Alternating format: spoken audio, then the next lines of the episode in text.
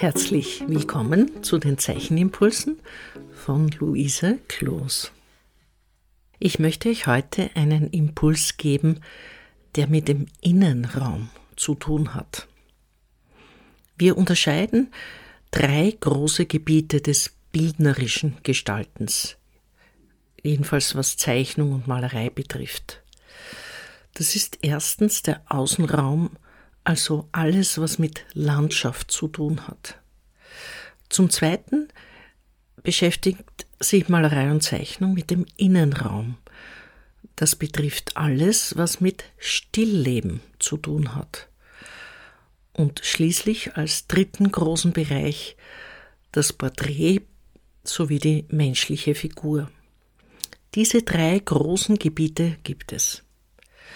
Natürlich wurde das zu Beginn des 20. Jahrhunderts erweitert, um die neuen Möglichkeiten der Abstraktion und die gefundenen Objekte im Realismus, die Objekte aus dem alltäglichen Gebrauch, die wir schon fertig vorfinden.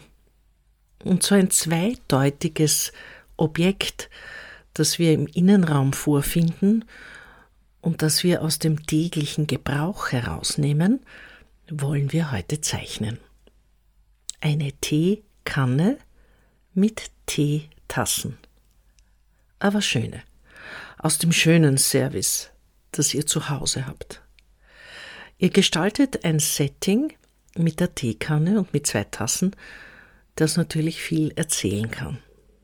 Ihr wisst, Erzählung ist nicht unbedingt das, was wir in der Zeichnung gerne hätten, sondern es geht um die Unmittelbarkeit des Ausdrucks. Aber ihr könnt durch die Gestaltung des Settings sehr gut vermitteln, ob es sich um ein Gespräch mit Freunden handelt oder ob das ein heikles Geschäftstreffen ist, bei dem man sich Tee anbietet, oder ob das eine Teestunde in Erwartung ist, in dem die Gäste erst kommen werden. All das sind Möglichkeiten, die über dieses Stillleben in unserem Fall über Teekanne und Teetassen, zum Ausdruck kommen, die sozusagen in der Arbeit sichtbar werden. Dabei berühren wir auch ein Prinzip, das wir schon einmal geübt haben, nämlich die Größenverhältnisse. Es gibt eine große Teekanne und die, im Vergleich dazu, kleinen Teetassen. Wie ihr sie anordnet, ob sie horizontal, vertikal oder diagonal oder horizontal diagonal in ihrer Verteilung sind oder eine zirkuläre Anordnung finden, das sind elementare Grundordnungen im Aufbau des Bildes. Ihr könnt euch auch vorher einen Raster zeichnen, wo ihr die Elemente hinsetzt, dann ist es leichter, die vitalen Formen von Teekanne und Teetasse sichtbar zu machen. Ihr werdet sehen, dass mit dem Raster sehr viel Grundstruktur und Ruhe in die Zeichnung kommen. Stillleben beinhaltet das Wort Stille. Stillleben mit drei L. Es heißt nicht Stilleben, sondern Stillleben weil es von Stille kommt. In diesem Fall könnt ihr das so wunderbar über eine Teestunde zum Ausdruck bringen.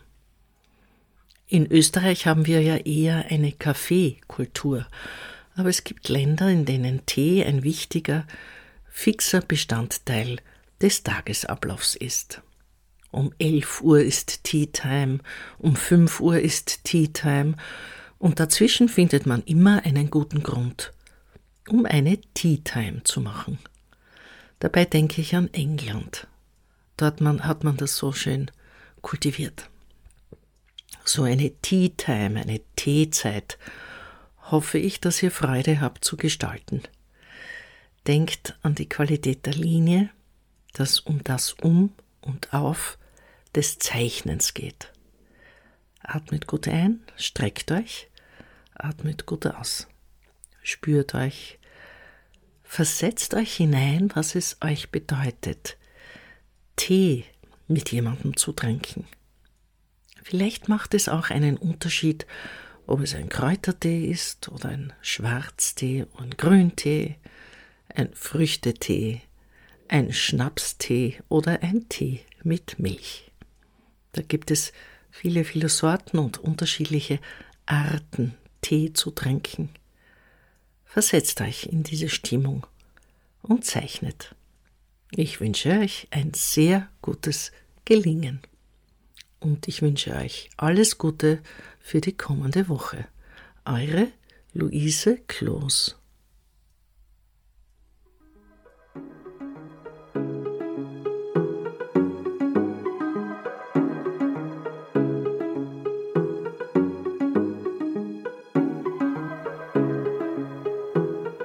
Dieser Podcast wird im Rahmen von Kunst und Kultur im digitalen Raum vom österreichischen Bundesministerium für Kunst und Kultur und dem Land Steiermark Kultur finanziert.